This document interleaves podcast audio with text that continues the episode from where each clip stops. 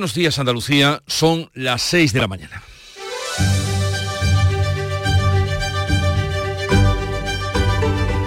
Despierta tu mente, descubre la realidad. En Canal Sur Radio, La mañana de Andalucía con Jesús Vigorra. Segunda noche consecutiva de manifestaciones en contra de la amnistía, con menos fuerza en Andalucía, pero con más furia y violencia en Madrid. Miles de personas, en torno a 7.000 según la delegación del Gobierno, se han vuelto a concentrar esta noche en las inmediaciones de la sede nacional del PSOE. Los manifestantes intentaron rodear el Congreso, primero sin éxito, y de regreso a las inmediaciones de la sede del PSOE, los radicales han montado barricadas y han destrozado material urbano y han lanzado a los antidisturbios piedras, botellas, huevos, petardos y bengalas, incluso han volado vallas. Pasadas las 10 de la noche, la protesta derivó en una auténtica batalla campal después de que un grupo de neonazis tratase de romper el cordón policial. En ese momento han comenzado las cargas provocando momentos de gran tensión en el centro de la capital. La noche deja 39 heridos, 29 de ellos son policías y 6 detenidos. Los ultras han proferido gritos homófobos contra el ministro Marlasca y han increpado al mismísimo rey Felipe. Aquí en Andalucía ha habido concentraciones en Almería, Huelva, Málaga y Sevilla em, con mucha menor intensidad, si bien en la capital hispalense unas 200 personas se han concentrado ante la sede provincial del PSOE. También en el revuelto Madrid comparecía el flamante Premio Cervantes, Luis Mateo Díez, leonés, funcionario del Ayuntamiento madrileño hasta su jubilación y autor de casi tantos libros como años tiene, 81, para decir que la felicidad no existe, pero que es algo así, como vivir tranquilo. En Canal Sur Radio, la mañana de Andalucía con Jesús Vigorra. Noticias. Pues enseguida vamos a dar cuenta de estas y otras noticias eh, con Manuel Pérez Alcázar. Manolo, buenos días. Buenos días, Jesús Vigorra. Y lo primero será comenzar con el tiempo para hoy.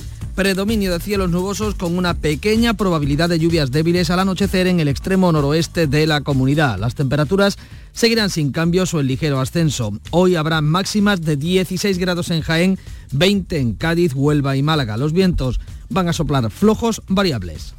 Como les contábamos, nueva jornada de protestas frente a las sedes del PSOE contra la amnistía que en Madrid se ha convertido, se han convertido en una batalla campal contra la policía. Hay al menos 39 heridos, 29 de ellos son policías y 6 detenidos. Más de 7.000 personas, según la delegación del Gobierno, han concentrado en los alrededores de la sede socialista de Ferraz. La policía investiga la convocatoria en redes del grupo de ultraderecha Desocupa.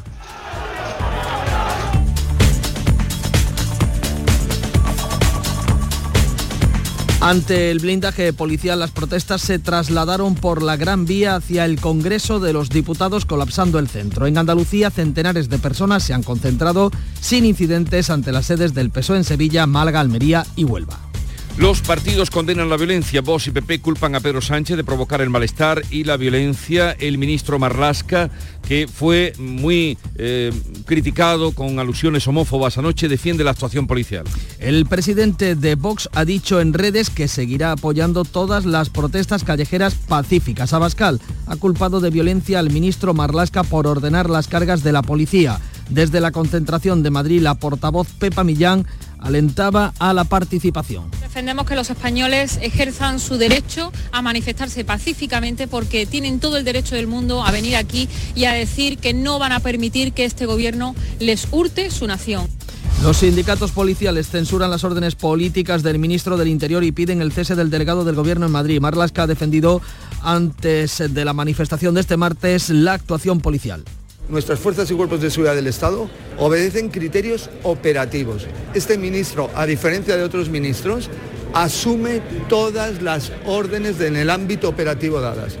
En redes, Pedro Sánchez ha cargado contra los que apoyan el asedio a sedes del Partido Socialista o los que mantienen silencio. El líder del PP, Núñez Feijóo, ha exigido respeto y ejemplaridad en las protestas, culpa a Sánchez de provocar el malestar social y anima a apoyar las manifestaciones del PP de este domingo. El Pleno del Senado va a debatir hoy la reforma del reglamento que ha registrado el PP para poder retrasar la ley de la amnistía. Los sindicatos de Renfe y Adif convocan cinco días de huelga en vísperas del puente de diciembre en protesta protesta por la cesión a Cataluña de los servicios de cercanías rodalíes. Piden que se concrete si la nueva gestión afectará a, los a la actual plantilla y sus condiciones laborales. Los paros de 24 horas han sido fijados para el 24 y 30 de noviembre, 1, 4 y 5 de diciembre. El Ministerio señala que solo se trata de un acuerdo político y que aún no se han abordado aspectos técnicos. Peso y Junts enfrían el pacto para la investidura de Pedro Sánchez que tendrá que esperar. La negociación se complica tras la imputación de Puigdemont en el caso de Tsunami Democrático. El PSOE ha pasado de anunciar un acuerdo inminente a señalar que hay tiempo hasta el 27 de noviembre. La portavoz en funciones Isabel Rodríguez incluso apuntaba la posibilidad de que no haya investidura. Si es que sigue adelante eh, la investidura y por tanto eh, hay un nuevo gobierno como deseamos, el número 3 del PSOE, Santos Cerdán, sigue en Bruselas, intercambia documentos sobre la amnistía con el equipo de Puigdemont, aunque las partes no se han sentado cara a cara. La imputación de Puigdemont por los altercados de Tsunami Democratic complica el acuerdo y hace aún más firme la exigencia de la amnistía. Por cierto, que la Fiscalía, que anuncia recurso contra la imputación de Puigdemont, calificó en julio como terrorismo los actos de Tsunami. Pero no es la única causa pendiente para Puigdemont, que ha pedido la suspensión del juicio que tiene el 17 de noviembre en el Tribunal de Cuentas se enfrenta a una condena de hasta 5 millones de euros por el referéndum del 1 de octubre y el presunto desvío de fondos para la acción exterior. Comienza el trámite parlamentario de los presupuestos de la Junta para 2024. El Gobierno comparece hoy en comisión para detallar las cuentas de cada departamento. Va a abrir la sesión la consejera de Economía, Carolina España. Le seguirán los titulares de la Presidencia, Medio Ambiente y de Universidades. El jueves será el turno de los consejeros de Salud, Inclusión Social, Fomento, Turismo, Desarrollo Educativo, Agricultura, Empleo, Justicia e Industria. El Tribunal Constitucional avala el impuesto a las grandes fortunas en nuestro país y rechaza el recurso presentado por la Comunidad de Madrid, similar al que presentó en su día la Junta. La respuesta de la magistrada almeriense María Luisa Balaguer al recurso del gobierno madrileño sostiene que el impuesto no vulnera las competencias autonómicas. Ayuso ha avanzado la tramitación urgente de una nueva ley para que Madrid recaude directamente ese impuesto. El gobierno andaluz respeta la decisión del Constitucional, pero opina que la respuesta deja en entredicho la autonomía fiscal de las comunidades. Terremoto político en Portugal. El presidente de la República reúne esta mañana a los líderes de los partidos políticos tras la dimisión del primer ministro Antonio Costa, investigado junto a otros miembros de su gobierno por corrupción. La Fiscalía investiga Costa por prevaricación, corrupción y tráfico de influencias por la concesión de la explotación de minas de litio y la generación de una planta de hidrógeno verde. Se han registrado varios ministerios y la residencia del primer ministro. Hay cinco detenidos.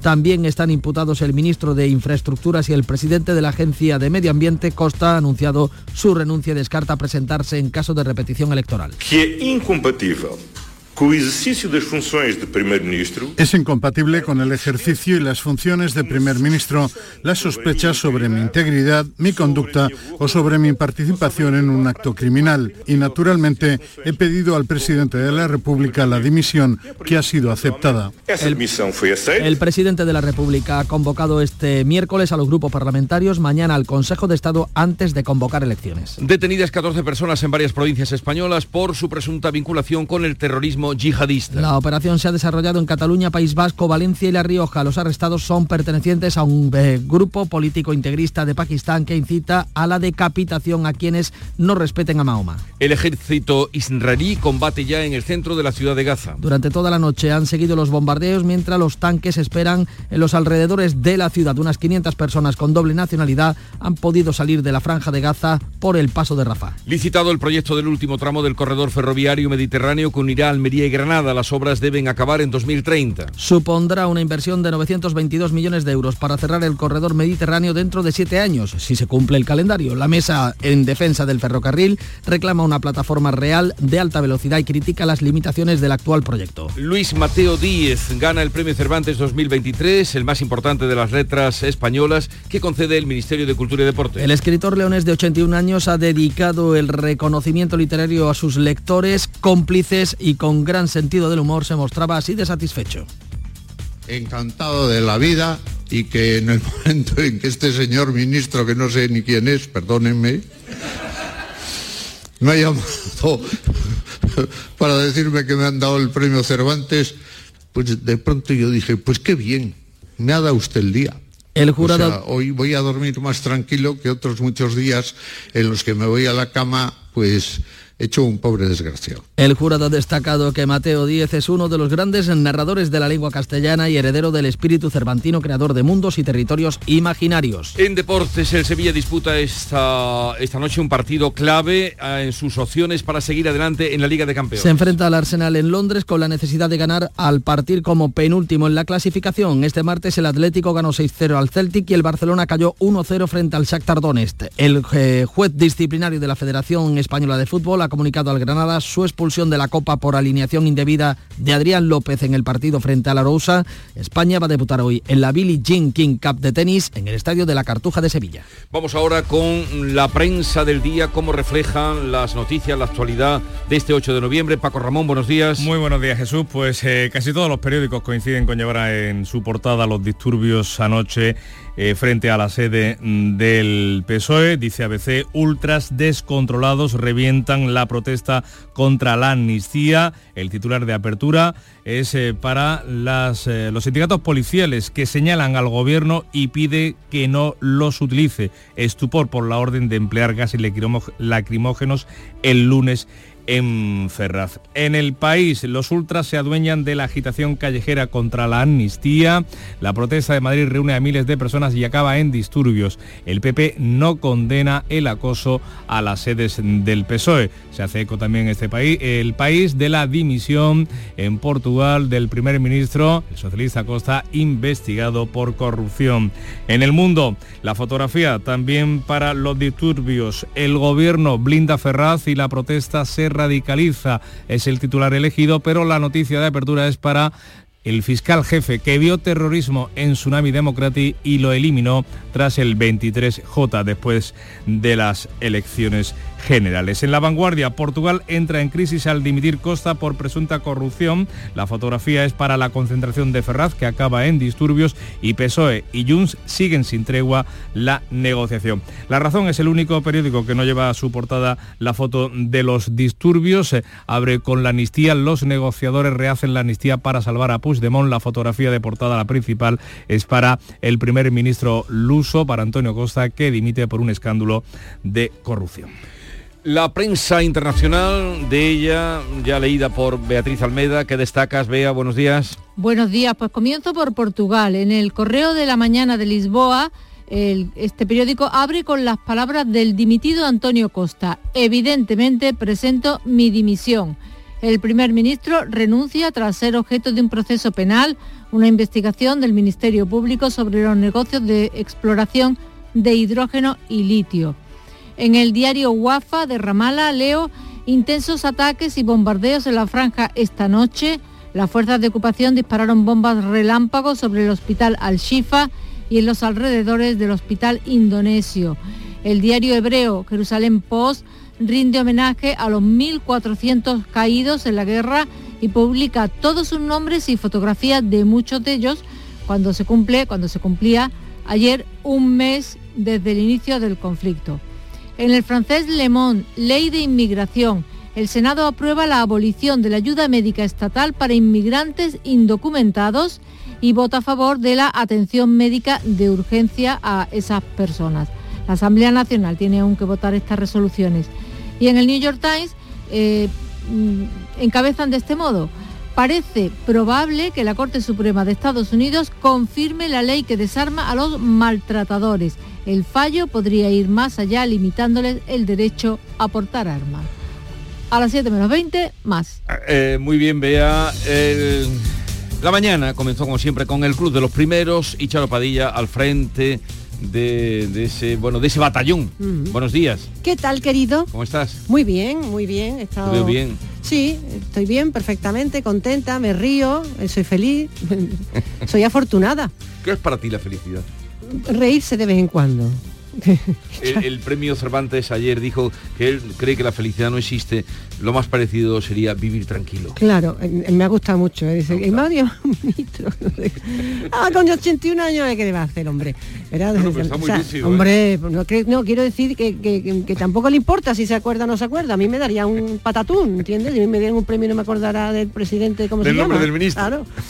pero es de esta altura de la vida. Mira, hemos estado hablando hoy con los oyentes, ya sabes, primero porno negro, muchos transportistas, como siempre, historias varias y diferentes. Pues hoy le he preguntado a la gente, le hemos preguntado eh, qué le hubiera gustado hacer de no ser eh, lo, que, que, se dedica, ¿no? Ha habido de todo. Eh, gente que le gusta hubiera sido historiador, enfermera, maestro, guardia civil, futbolista. y yo, yo siempre hago la pregunta y también me mojo. Y yo he dicho que yo me hubiera gustado ser una Meryl Streep de la vida, actriz. Tú siempre tan modesta. Pero te digo una cosa, es que yo ya debuté. Yo hice mi pequeño cameo. Escucha.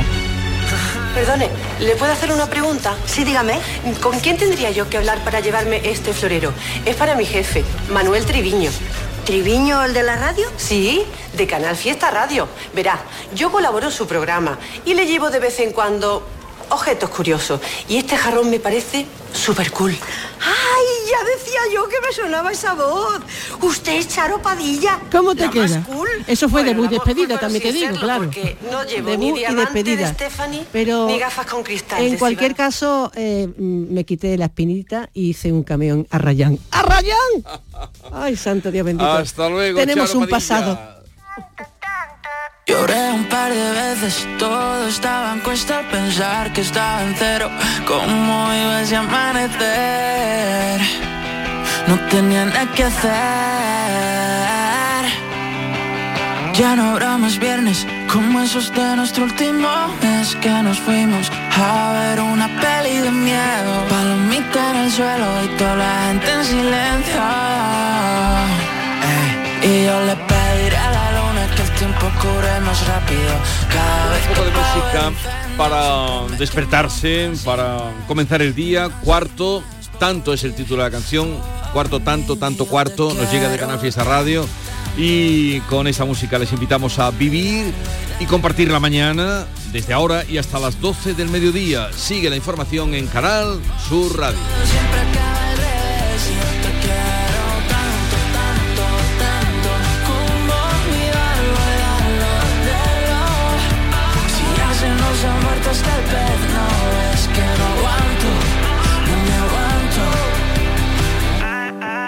La mañana de Andalucía. Madrid, Madrid, Madrid. ¿Qué tiene Madrid que siempre es un buen plan? Con viajes del corte inglés, escápate a museos, a los mejores musicales y teatros o a tus parques temáticos favoritos y alójate en los mejores hoteles. Déjate asesorar por expertos y reserva desde solo 15 euros y sin gastos de cancelación. Consulta condiciones en viajes del corte inglés. Hola, hijo. ¿Cómo te van las cosas? Dice mi mujer que trabajo demasiado y que tengo mucha tensión acumulada. ¿Tensión? ¿Y tú qué has hecho? Yo, garbanzos. Mmm, garbanzos. Anda, siéntate y come. Legumbres la pedriza. Tómate tu tiempo. En Canal Sur Radio, la mañana de Andalucía con Jesús Vigorra. Noticias. 6 y 18 minutos de la mañana. Hoy amanecemos tras una nueva jornada de protesta frente a las sedes del PSOE contra la amnistía en Madrid. Esa manifestación acabó en batalla campal contra la policía por los grupos ultra frente a la sede mm, de Ferraz. Hay al menos 39 heridos, 29 de ellos son policías y 6 detenidos. Y es que la concentración se desgajó y miles de personas colapsaron además el centro de la capital de España coreando insultos a Pedro Sánchez y al fugado Puigdemont. En Andalucía también ha habido manifestaciones, han, han sido centenares las personas que han participado en esas concentraciones, pero sin incidentes una vez más. Juan Pereira. La de este martes en Madrid ha sido la manifestación más numerosa de las que se han realizado hasta el momento. Más de 7.000 personas, según la delegación del Gobierno, se congregaban anoche en los alrededores de Ferrad, donde un amplio vallado impedía el acceso a esta calle, donde se encuentra la sede nacional del PSOE. Ante el blindaje policial, las protestas se trasladaron por la Gran Vía hacia el Congreso de los Diputados.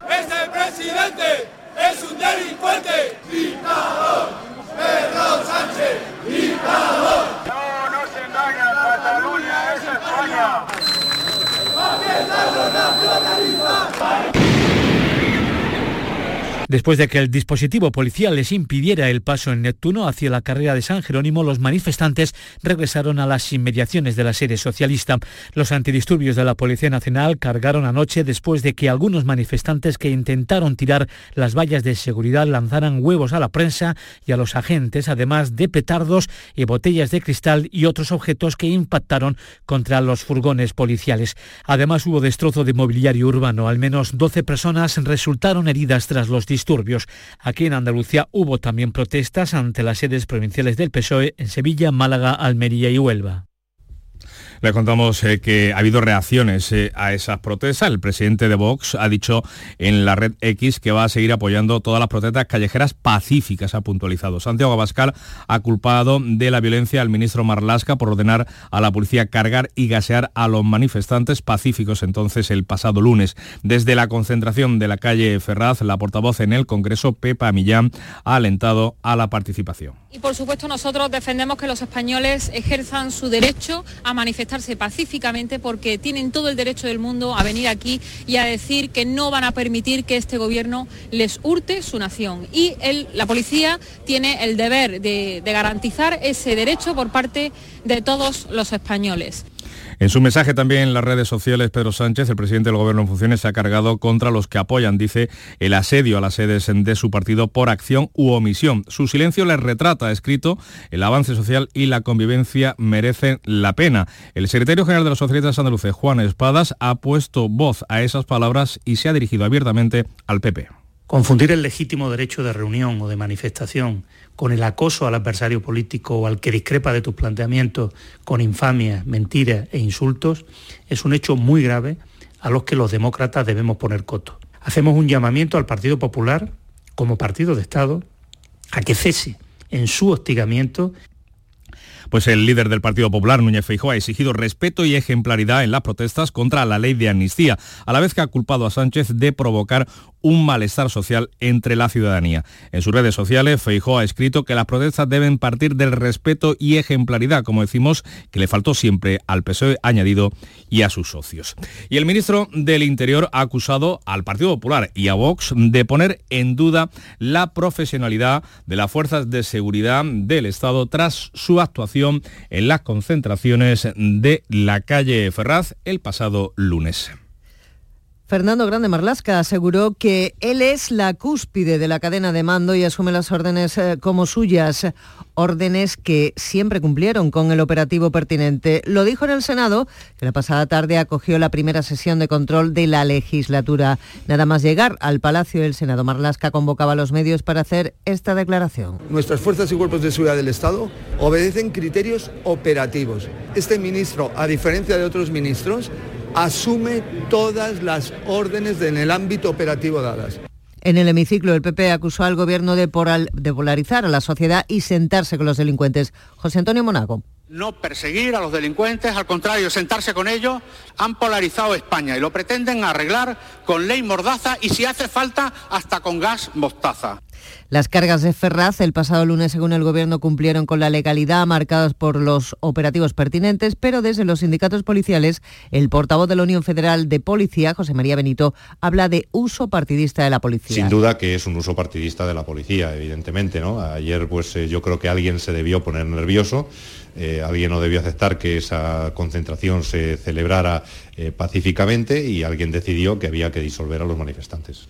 Pues esto da de sí las protestas del lunes, también hemos contado las de la pasada noche. Hoy el Pleno del Senado va a reformar el reglamento de la Cámara que ha registrado el Partido Popular para eh, esa propuesta para poder retrasar la ley de amnistía. La reforma del reglamento da potestad a la mesa del Senado donde cuentan con mayoría absoluta para decidir si es pertinente o no aplicar el procedimiento de urgencia a las proposiciones de ley. Los populares registraban ayer la iniciativa y con su mayoría en la mesa han logrado que comience a debatirse este miércoles en el Pleno. De esta forma, los populares abren la puerta a poder dilatar la tramitación de la ley de amnistía que podrían registrar en breve los socialistas y sus socios. Pues a todo esto, PSOE y Junts enfrían las expectativas de un pacto inminente para la investidura de Pedro Sánchez. Los negociadores socialistas, eso sí, siguen en Bruselas a la espera, pero las conversaciones se están complicando después sobre todo de la imputación de Puigdemont por terrorismo en el caso de los altercados de Tsunami Democratic. La imputación de Puigdemont ha caído como un jarro de agua fría. El PSOE descarta ya la posibilidad de que el debate de investidura pueda celebrarse esta semana. Han pasado de anunciar un acuerdo inminente a señalar que hay tiempo hasta el 27 de noviembre. La portavoz del Gobierno en funciones, Isabel Rodríguez, incluso apuntaba la posibilidad de que no haya investidura. Si es que sigue adelante eh, la investidura y, por tanto, eh, hay un nuevo gobierno, como deseamos, el número 3 del PSOE, Santos Cerdán, intercambia documentos con el equipo de Puigdemont para tratar de pulir los flecos pendientes sobre el alcance de la amnistía. De momento, Cerdán va a seguir en Bruselas. De momento me quedo, noche duermo aquí.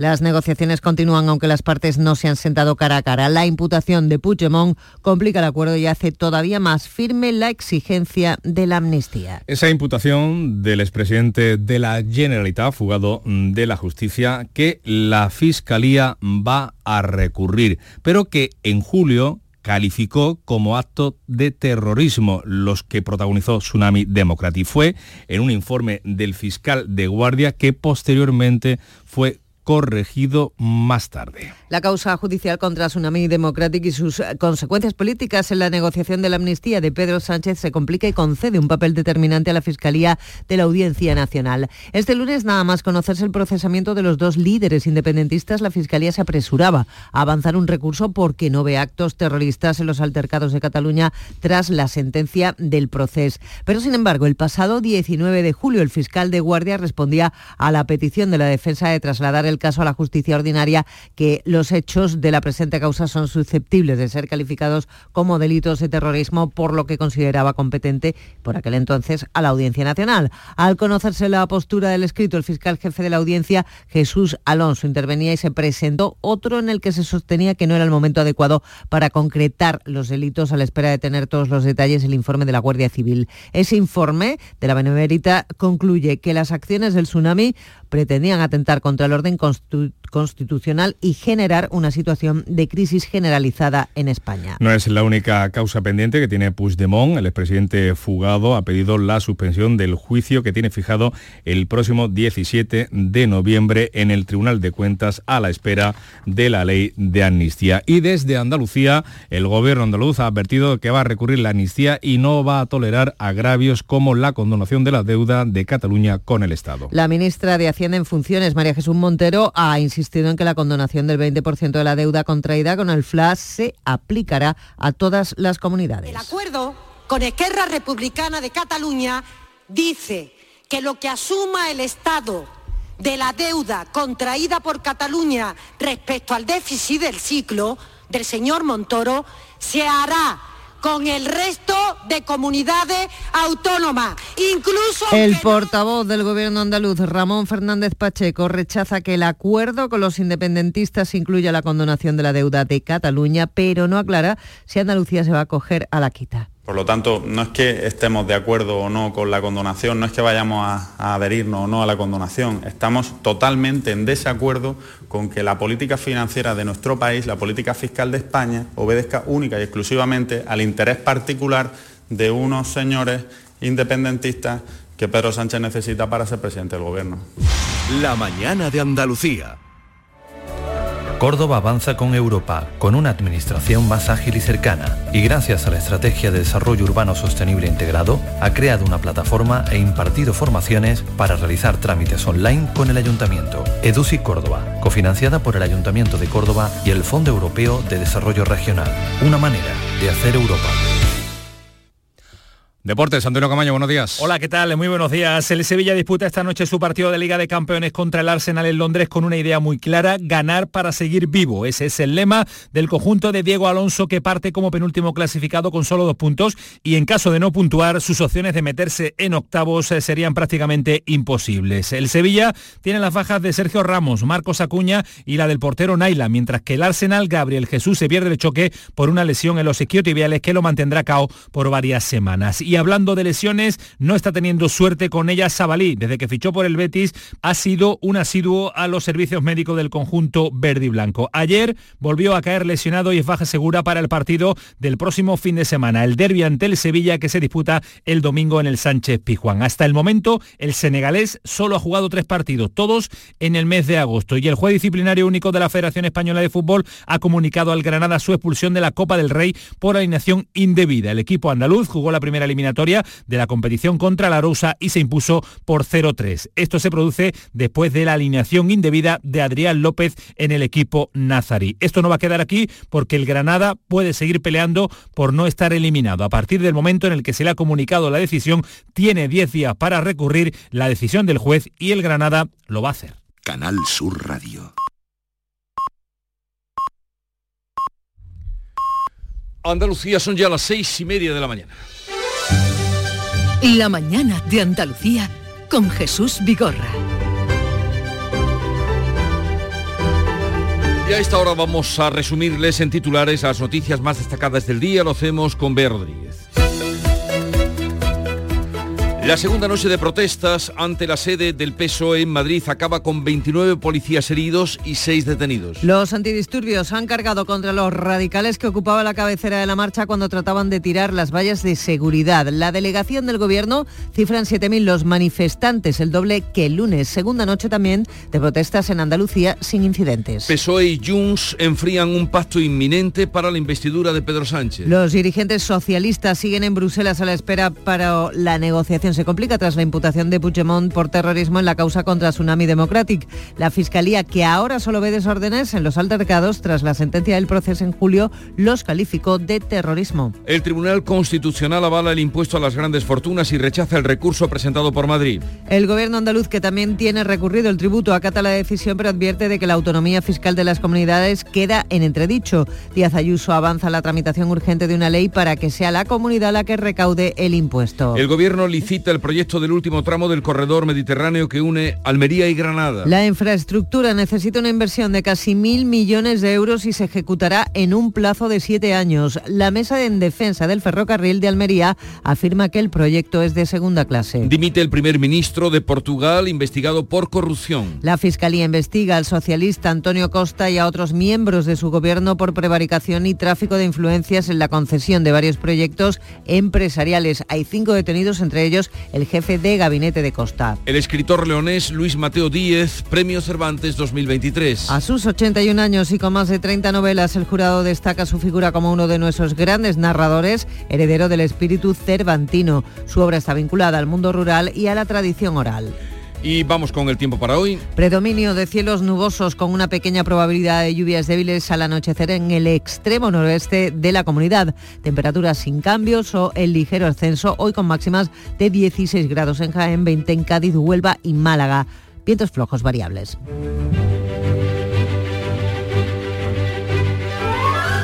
Hoy es el día de San Adeodato o San Diosdado, depende de donde busquen la traducción. Mejor Diosdado, ¿eh? El Diosdado.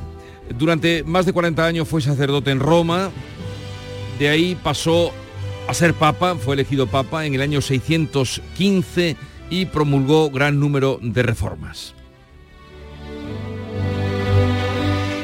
Vamos con las efemérides, el recuerdo, tal día como hoy, de 1838, el compositor Federico Chopin, Chopin, Chopin, y la escritora George Sand llegaron a Palma de Mallorca, a la Cartuja de Valdemosa. ¡Oh, qué frío! ¡Oh, qué frío tuvieron que pasar! Por eso vivieron un romance intenso. Y para inspirarse. Pero ¿habéis estado allí en Valdemosa? No. La casita, pues cuando vayáis a la Cartuja de Valdemosa ya estará todo lleno de guiris, de turistas. Nos acordaremos de Chopin. Pero eh, visitar, pero es un sitio muy... Dentro de la Cartuja vivió una, una salita pequeñita al lado de un piano. Qué frío tú. Entre el piano y época el que- frío. Pero es una visita, si vais por allí, que debéis hacer. Eh, tal día como hoy del año 2001 en Huelva se inauguraba el nuevo colombino estadio del Real Club Recreativo de Huelva. Voy a decir la verdad, hay cuatro equipos andaluces en primera y el que más mérito tiene para estar ahora mismo en primera es el Recreativo de Huelva, que para eso es el equipo más antiguo de España. Y ahora va a ser el decano de la primera división. La cita de hoy no podría ser de otro que de Luis Mateo Díez. Eh, este hombre, dices tú, 30 novelas, tiene 80 libros, tiene escritos entre novelas, ensayos, recuerdos. Tiene tantos como años, porque tiene 81 años. Y tomo de el expediente del náufrago una cita, o no sé si es una entrevista, en fin, la cita es de él. Si somos conscientes de cómo tienen la cabeza los que nos gobiernan y de la que nos cae encima, apenas salimos de casa. De ahí que olvide el nombre del ministro.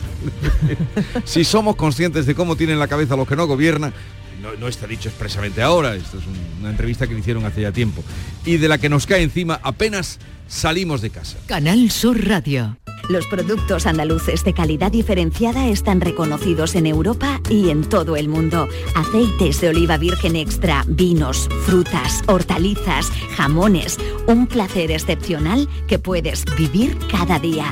Busca los sellos de denominación de origen y disfrútalos. Genuinos, excepcionales, nuestros. Campaña financiada con Fondo Europeo de Desarrollo Regional. Andalucía se mueve con Europa. Unión Europea. Junta de Andalucía. La tarde de Canal Sur Radio con Mariló Maldonado.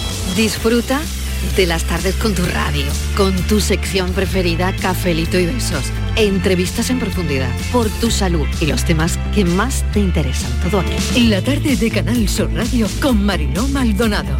De lunes a viernes desde las 4 de la tarde. Canal Sur Radio. La radio de Andalucía.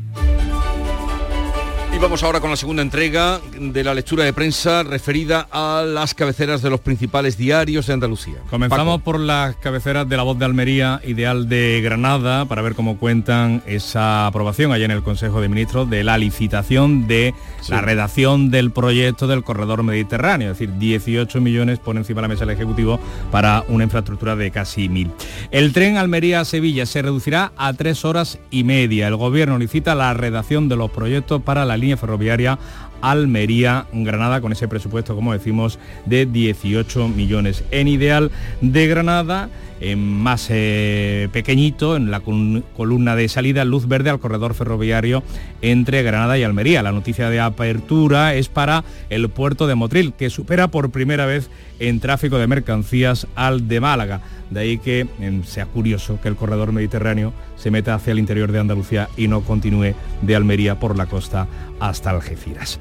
En, en Córdoba leemos que la policía investiga la posible venta del examen de bomberos. El gobierno local denuncia los hechos en comisaría tras conocer la acusación de un opositor. Las fotografías son para las cargas policiales ante la sede del PSOE en Madrid y en el diario de Sevilla leemos también a vuelta de unas oposiciones fraudulentas que la juez ordena a Sanz que repita ya el examen de la policía local y recuerda que los 44 agentes afectados han perdido su condición de funcionarios. La foto del diario del Grupo Yolí es para una gran carpa que invade la Plaza de España. Son para albergar los conciertos paralelos a los Grammys latinos. En el Europa Sur leemos que hay un condenado, un profesor de Algeciras, a 13 años de prisión por pedofilia. La sentencia le atribuye abusos a menores, delito contra la intimidad y utilización de un menor para elaborar material pornográfico. Poseía cientos de vídeos sexuales con niños. En el diario de Cádiz, la Junta garantiza el hospital aunque el Estado no aporte nada. Y una foto mm, impresionante de un crucero, otra avalancha de cruceristas ayer en la capital gaditana. Fueron más de 9.000 los pasajeros que desembarcaron en la tacita de plata. En el diario Sur, el crecimiento de la población en Málaga se frena en seco y fotografía, un montaje fotográfico con los cuatro candidatos eh, al rectorado al- de la Universidad de Málaga, de la UMA.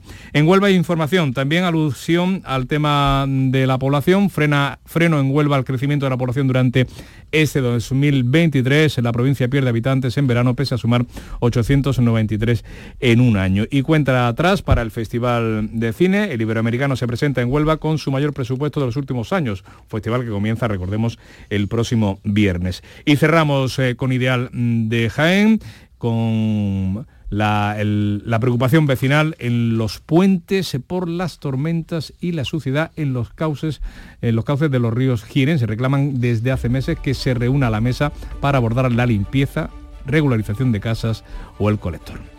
Y vamos ahora con la prensa internacional y Beatriz Rodríguez que nos habla, perdón, mm, Beatriz Almeda, es que tengo aquí tres Beatrices, tres Beatrices tengo a mi lado, tres Beatrices, dos Nuria eh, y un Paco, un Paco, por, si faltaba poco. Eh, Beatriz Almeida, vamos contigo a escucharte sobre el primer ministro de Portugal, Antonio Costa, que dimite por sorpresa tras ser investigado por corrupción.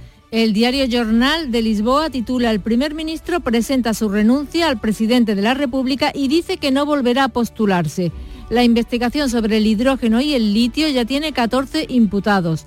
El también diario portugués público encabeza Marcelo Rebelo de Sousa prepara el camino para que se convoquen elecciones anticipadas tendrían lugar en enero. ¿Y qué tenemos lo último de Oriente Próximo? ¿Qué sabemos? El diario israelí Haaretz. Cientos de personas participan en una manifestación en memoria de las víctimas del 7 de octubre en Jerusalén. Se instala una carpa de protesta frente a la Neset, al Congreso, donde pretenden hacer huelga hasta que el primer ministro Benjamín Netanyahu sea reemplazado. En estos momentos se están conociendo los resultados de las elecciones de renovar o para renovar los gobernadores de Estados Unidos. ¿Y qué sabemos? Pues mira, se votan también algunas leyes. El New York Times eh, titula Tres grandes victorias de los demócratas en tres estados. Ohio consagra el derecho al aborto en su constitución, en sus leyes. El gobernador demócrata de Kentucky es reelegido y los demócratas toman el control en Virginia. ¿Y cómo ha sido ese primer discurso del rey Carlos III ante el Parlamento británico? Pues a tenor de lo que cuentan los periódicos, soporífero. El Metro, el diario Metro, titula mm, con humor el discurso del rey, ¿no? The King's Speech y sustituye la S que va en apóstrofe por un Z, Z, Z que es la representación del sueño en los TV, ¿no? Exactamente, del acto de dormir, ¿no? Bueno, lo que pasa en este país es algo insólito, por lo menos a mí me lo parece, ¿no? Porque el monarca británico le presenta el programa legislativo anual del gobierno de turno, o sea, un texto que le redacta Downing Street. Es como si aquí Felipe VI leyera el programa de gobierno de mm, Pedro Sánchez o de Mariano Rajoy, ¿no? Le guste o no le guste, esté de acuerdo o no esté de acuerdo, mm, lo lee, ¿no? En esta ocasión contempla más pozos petrolíferos, ¿no? que es algo que va en contra de sus ideas medioambientales, y mano dura con los inmigrantes. Los planes del gobierno decepcionaron incluso a sus partidarios. La ceremonia se celebra con toda la pompa, los reyes coronados, él con su capa de armiño hasta ¿Ah, los pies, sí, sí. Llegaron en carroza real, tirada por seis caballos blancos, y tanto a la entrada como a la salida, cientos de personas los abuchearon y a él le gritaron, no eres mi rey. O sea, lo normal. bueno, a su madre no, se lo hacían. No, no, el lujo, la pompa, el abucheo, en fin. Eh, Beatriz, hasta mañana. Hasta mañana. 6.42 minutos de la mañana. Sigue la información en Canal Sur Radio. Mmm, los bocadillos de siempre, con un sabor y una textura inconfundibles. Pates la piara, más buenos que el pan. Operación ahorro en Rapimueble. Remate final de precios. Apilable de salón 299 euros. Dormitorio de matrimonio 399 euros. Ahorra con Rapimueble, líder en precios, calidad y garantía. Y paga en 12 meses sin intereses. Más de 200 tiendas en toda España y en rapimueble.com. En Canal Sur Radio, la mañana de Andalucía con Jesús Bigorra. Noticias. 6 y 43 minutos de la mañana les contamos que el Tribunal Constitucional avala el impuesto a las grandes fortunas y rechaza, por tanto, el recurso presentado por la Comunidad de Madrid. El gobierno andaluz, que también tiene recurrido ese tributo, acata la decisión, pero advierte de que la autonomía fiscal de las comunidades queda en entredicho. No lo ve así la mayoría progresista del órgano de garantías que por siete votos a cuatro se ha impuesto a la minoría conservadora. La respuesta de la magistrada almeriense María Luisa Balaguer al recurso del gobierno de Isabel Díaz Ayuso sostiene que el impuesto no vulnera las competencias autonómicas ni los principios tampoco de no confiscatoriedad y seguridad jurídica. Conocido el fallo, la presidenta madrileña ha avanzado la tramitación urgente de una nueva ley para que Madrid recaude directamente el impuesto. Llevaremos de urgencia a la Asamblea de Madrid eh, un proyecto de ley que nos permita recaudar eh, todo ese impuesto y que se queden las arcas madrileñas una decisión que ha sido respondida por la ministra de Hacienda en funciones, María Jesús Montero. Me ha parecido muy curioso porque es que ya es, para que no lo recaude España, aunque no lo tengo, no estoy de acuerdo, pues entonces lo pongo yo. Cuando ella había demonizado este impuesto y había dicho que perjudicaba el desarrollo de, de Madrid. El gobierno andaluz esperará la respuesta que el Constitucional dé a su recurso, pero opina que la respuesta a Madrid deja en entredicho la autonomía fiscal de las comunidades autónomas. El portavoz Ramón Fernández Pacheco. Acatamos como no puede ser de otra forma, las decisiones del Tribunal Constitucional, pero entendemos que deja en entredicho la autonomía que han de tener las comunidades en materia fiscal. Mm, el Tribunal Constitucional es el Tribunal Constitucional, nosotros respetamos esa decisión y esperamos a ver lo que dice del recurso planteado por la Junta de Andalucía. ¿no? El nuevo impuesto avalado ahora por el Constitucional fue creado como reacción a la decisión de la Junta de Andalucía de bonificar el impuesto de patrimonio. Le contamos ahora que el vicepresidente del Banco Central Europeo, el español Luis de Guindos, ha hecho un llamamiento a la banca para que mejore su remuneración de los depósitos. En un encuentro financiero de Guindos ha dejado claro que cuando el Banco Central sube los tipos de interés quiere que tenga efectos tanto en el activo como en el pasivo de las entidades financieras, que son los depósitos de los clientes, aunque ha reconocido que a la hora de pagar por esos depósitos los bancos tardan más en trasladar la subida de tipos. Vamos a ver, cuando nosotros subimos los tipos de interés, lo que pretendemos fundamentalmente es un endurecimiento de las condiciones de financiación que se está produciendo ya. Pero existe otro canal de actuación de la política monetaria y es que cuando subimos los tipos de interés queremos hacer más atractivo el ahorro versus el consumo. Abrimos página laboral. Los comités de empresa de Renfe y Adif han convocado cinco días de huelga a cuenta de la cesión a Cataluña de los servicios mm, de los trenes de cercanías que recoge ese acuerdo entre el PSOE y Esquerra Republicana. Ante, la falta de información piden que se concrete si esa nueva gestión afectará a las actuales plantillas y cuáles serán sus condiciones laborales. Jorge Dayas. Los paros serán de 24 horas y han sido fijados para los días 24 y 30 de noviembre y 1, 4 y 5 de diciembre, justo antes del puente de la Constitución.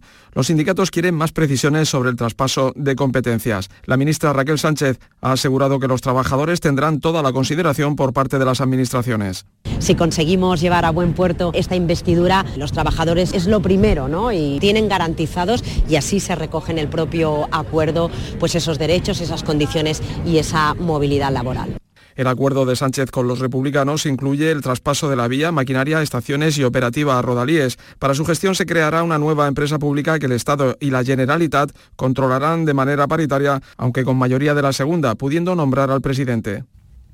Pues les contamos acerca de las infraestructuras ferroviarias que el Gobierno ha licitado, ha puesto sobre la mesa 18 millones de euros para el proyecto eh, del último tramo del corredor ferroviario mediterráneo, el que une las ciudades de Almería y Granada. Unas obras que de ir bien los trabajos deberían acabar en el año 2030. Carlos Juan. El tramo absorberá una inversión de 922 millones de euros para cerrar el corredor mediterráneo dentro de siete años si se cumple el calendario avanzado por la ministra portavoz del Gobierno en funciones, Isabel Rodríguez. Autorizado la licitación de un nuevo contrato de servicios para la redacción de ese proceso de eh, construcción para el acondicionamiento de ese tramo de eh, Granada-Almería por un valor de 18 millones de euros. La Mesa en Defensa del Ferrocarril de Almería ha reclamado una plataforma real de alta velocidad criticando las limitaciones que la convierten en un modelo de bajo coste. Su portavoz, José Carlos Tejada, pone como ejemplo el problema de la velocidad máxima, 250 km por hora, que probablemente no será real en la provincia de Almería. Ya que la orografía de Almería, con tramos pendientes cercanos a la 29 milésima de nivel,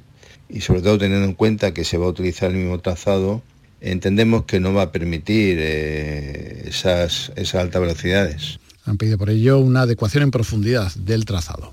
Miramos ahora a nuestro país eh, vecino, a nuestro vecino Portugal, terremoto político en el país luso con la dimisión del primer ministro, el socialista Antonio Costa, al que la Fiscalía investiga junto a otros miembros de su gobierno por prevaricación, corrupción y tráfico de influencias en la concesión de proyectos empresariales. Todo surge a raíz de unas escuchas telefónicas a Antonio Costa, de donde se deducirían irregularidades en la concesión de la explotación de dos minas de litio y la generación de una planta de hidrógeno verde. La Fiscalía ha registrado varios ministerios e incluso la residencia oficial de Costa. También están imputados el ministro de Infraestructuras y el presidente de la Agencia Portuguesa de Medio Ambiente. Hay cinco detenidos, entre ellos el jefe de gabinete del primer ministro, que ha anunciado su renuncia y descarta presentarse en caso de repetición electoral. Que incompatible con el ejercicio de funciones de primer ministro. Es incompatible con el ejercicio y las funciones de primer ministro las sospechas sobre mi integridad, mi conducta o sobre mi participación en un acto criminal. Y naturalmente he pedido al presidente de la República la dimisión que ha sido aceptada. Esa dimisión fue aceptada tras la dimisión de Antonio Costa como primer ministro portugués, el futuro político de la nación depende del presidente de la República, Marcelo Rebelo de Sousa, que se reunirá esta mañana con los líderes de los partidos políticos. El presidente Luso ha advertido de que la dimisión de Antonio Costa como primer ministro aboca la disolución de la Asamblea de la República. Y ese apunte cultural, Luis Mateo Díez ha ganado el premio Cervantes 2023. El escritor leonés de 81 años ha dedicado el reconocimiento literario a sus lectores Encantado de la vida y que en el momento en que este señor ministro, que no sé ni quién es, perdónenme, me ha llamado para decirme que me han dado el premio Cervantes, pues de pronto yo dije, pues qué bien, me ha dado usted el día. O sea, hoy voy a dormir más tranquilo que otros muchos días en los que me voy a la cama, pues hecho un pobre desgraciado. Cervantino, 7 menos 10 en noticias locales. En la mañana de Andalucía de Canal Sur Radio, las noticias de Sevilla con Antonio Catoni.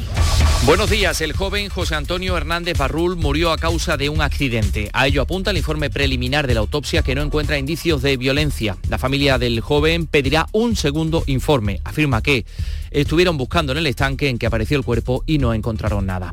Apuntamos también en portada que los 44 policías locales de Sevilla que sacaron su plaza en las oposiciones en que hubo filtraciones van a recurrir el dictamen de la jueza que exige su cese 11 años después de aquellas pruebas. Y segunda noche de protestas ante la sede del PSOE en contra de la amnistía. Unas 200 personas se concentraban anoche en la sede provincial del PSOE en la calle Luis Montoto de Sevilla sin incidentes. En el tráfico, apuntamos que un motorista fallecía la pasada tarde en la S40 en el cruce con la A92 en Alcalá de Guadaira. Varios testigos informaron de una caída de moto. El hombre quedaba gravemente herido. Cuando llegaron los servicios de emergencia, solo pudieron certificar su fallecimiento. Y en el día de hoy, en el tiempo, predominio de cielos nubosos, temperaturas sin cambios o el ligero ascenso. Las máximas 20 grados en Écija y Lebrija, 19 en Morón y Sevilla, donde ahora tenemos 9 grados de temperatura. Desarrollamos enseguida estos y otros asuntos con la realización de Pedro Luis Moreno. La aceituna riqueza cultural y turismo gastronómico en un viaje al corazón. Ven a las 22 segundas jornadas gastronómicas dedicadas a la aceituna, desde el paisaje a la cocina, del 12 de octubre al 12 de noviembre. Asociación de Hoteles de Sevilla y Provincia, ProDetour, Diputación de Sevilla, Consejería de Turismo, Cultura y Deporte. En Canal Sur Radio, las noticias de Sevilla. La investigación policial sobre la muerte de José Antonio Hernández Barrul, el joven de 23 años cuyo cadáver aparecía el lunes en la laguna del Tamarguillo, baraja el ahogamiento como causa de la muerte. Según los primeros datos de la autopsia, no hay indicios de violencia por lo que pudo ser accidental. Aún faltan el informe definitivo de los forenses y las pruebas de toxicología. Antes de que se conocieran estos nuevos detalles, la familia, que se concentraba este martes ante las puertas de la delegación del Gobierno en Andalucía, anunciaba que pediría un segundo informe si la autopsia determinaba que la muerte no fue violenta. El portavoz de la familia es Sinaí Jiménez. Si el, el chaval ha aparecido en su lugar de forma natural o voluntaria, o si hay indicio de violencia o si alguien ha cometido algún delito. Si finalmente el informe certifica que es muerte natural, pues digamos que nosotros vamos a hacer una segunda valoración con un forense que nosotros vamos a contratar privado.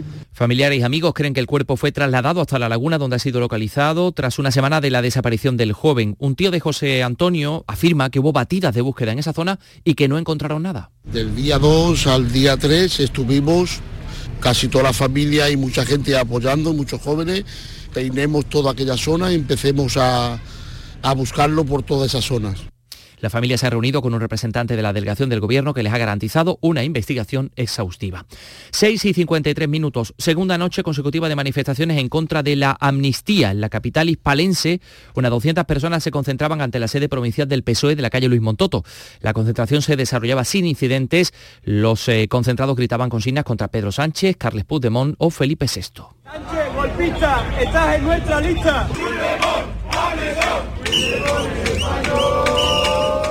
Por otra parte, una asociación que agrupa 27 bufetes de abogados sevillanos ha hecho público un comunicado en el que dicen que la amnistía, si se registra con el alcance que se anuncia, no tendría cabida en el marco constitucional. Son las 6 y casi 54 minutos. La psicología cuida de ti. Psicólogos y psicólogas colegiados son los expertos en psicoterapia que atienden tu salud mental y te ayudan a superar dificultades. Su titulación, formación y experiencia son tu mayor garantía. Al cuidado de tu salud mental y tu bienestar emocional, siempre un profesional de la psicología. Es un mensaje del Colegio Oficial de Psicología de Andalucía Occidental. Las noticias de Sevilla. Canal Sur Radio. Los policías locales de Sevilla afectados por la impugnación de sus oposiciones van a presentar recurso al dictamen de la jueza de lo contencioso administrativo que exige el cese de esos 44 agentes que sacaron su plaza en aquellas oposiciones en las que se detectaron irregularidades. La sentencia desoye la petición del ayuntamiento que no quiere prescindir de estos policías. La jueza señala 11 años después que la sentencia debe ser cumplida, aunque admite que cabe recurso. Y esos recursos podrían prolongar al menos dos años una resolución definitiva del conflicto. Así lo decía Luis Val, presidente del Sindicato de la Policía Local de Sevilla esos compañeros que se quedaran fuera, mm, ¿qué, respaldo jurídico tendrían? Entonces entendemos que hay que agotar toda la vía de recursos antes de hacer una ejecución de sentencia. Los servicios jurídicos del ayuntamiento estudian ese auto. El consistorio solicitaba por cuestiones prácticas y de seguridad que se suspendiera la ejecución de la sentencia y ahora dice el delegado de seguridad Ignacio Flores que se va a estudiar qué hacer. Recibimos la sentencia dictada por la juez en la que inadmitía el recurso de inejecución de la sentencia a los servicios jurídicos del ayuntamiento que están estudiando la misma y cuando termine ese estudio previo de la misma tomaremos la decisión que sea oportuna. Hoy, por cierto, leemos en Diario de Sevilla que la juez ha dictado un nuevo auto en el que ordena al alcalde que se repita ya el examen. Y hoy también les contamos, termina el plazo para optar a la nueva bolsa de empleo de conductores de TUSAM. Las bases están disponibles en el apartado de ofertas de empleo de la página web de la empresa pública de transportes. En total la bolsa contará con 250 plazas. Eh, también en Crónica Municipal les contamos que el concejal socialista David Guevara ha denunciado, tras una reunión vecinal, que el ayuntamiento ha paralizado la adjudicación de las obras del nuevo pabellón deportivo de Sevilla Este, que el anterior gobierno socialista dejó licitadas por 3 millones un proyecto que ha paralizado de momento el gobierno del señor San, que tenemos dudas si va a continuar o no adelante y además es uno de los eh, grandes proyectos eh, deportivos que va a poder eh, asumir una gran demanda en el deporte de este distrito.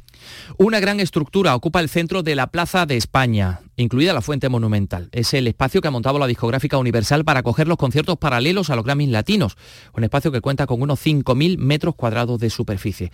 Quedan pocos días para la celebración de esos Grammys y la ciudad se prepara para acoger a trabajadores y artistas eh, que van a participar en esta semana en la que la música latina va a ser la gran protagonista. Va a haber conciertos, homenaje, gala de premios, muchas actividades y encuentros que llenarán los hoteles de lujo, como ha señalado en Canal Sur Radio el presidente de los hoteles Manuel Cornax. Bueno, los hoteles de la capital, eh, sobre todo en el segmento lujo y gran lujo, pues están con unas ocupaciones muy altas.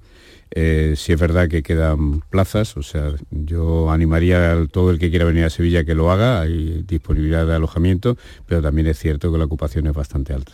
La planta hotelera es de unas 30.000 plazas y la de pisos turísticos unas 40.000, 6 y 57. El Arsenal es uno de los históricos clubes ingleses de fútbol.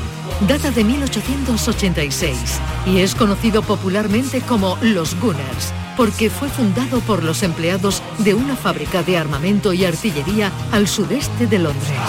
Y este miércoles el Sevilla visita al Emirates, uno de los mejores estadios del mundo para enfrentarse al mítico Arsenal en Liga de Campeones. Vívelo en la gran jugada de Canal Sur Radio Sevilla y Radio Andalucía Información desde las 9 menos 20 de la noche con Jesús Márquez. Contigo somos más deportes. Contigo somos más Andalucía. En Canal Sur Radio, las noticias de Sevilla.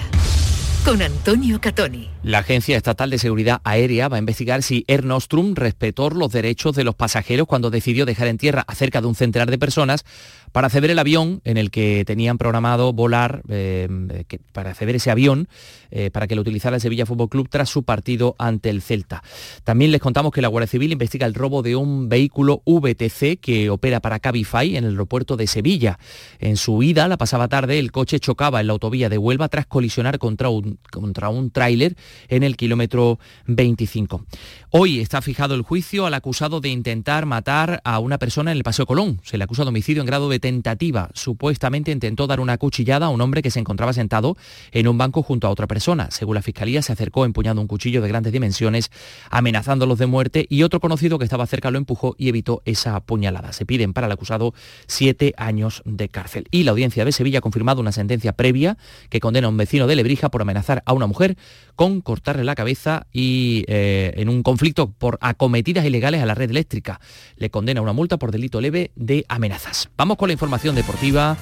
Antonio Camaño, buenos días. Hola, ¿qué tal? Muy buenos días. El Sevilla disputa esta noche su partido de Liga de Campeones contra el Arsenal en Londres con una idea muy clara, ganar para seguir vivo, porque el equipo de Diego Alonso parte como penúltimo clasificado con solo dos puntos y en caso de no puntuar tendría muy difícil colarse en los octavos de final. El Sevilla tiene las bajas de Sergio Ramos, Acuña y de Naila, mientras que el Arsenal tiene la de Gabriel Jesús. Y no está teniendo demasiada suerte Sabalí desde que fichó por el Betis, apenas unos días después de haberse recuperado y recibir el y entrar en la convocatoria, ayer se volvió a lesionar y es baja segura para el derby ante el Sevilla. Solo un apunte más, dos repartos pondrán en escena a partir del día 12 Norma en el Teatro de la Maestranza. La soprano canaria Yolanda Ullanet y la andaluza Berna Perles se alternarán en el rol que inmortalizó María Calas. Tenemos 9 grados en Sevilla Capital.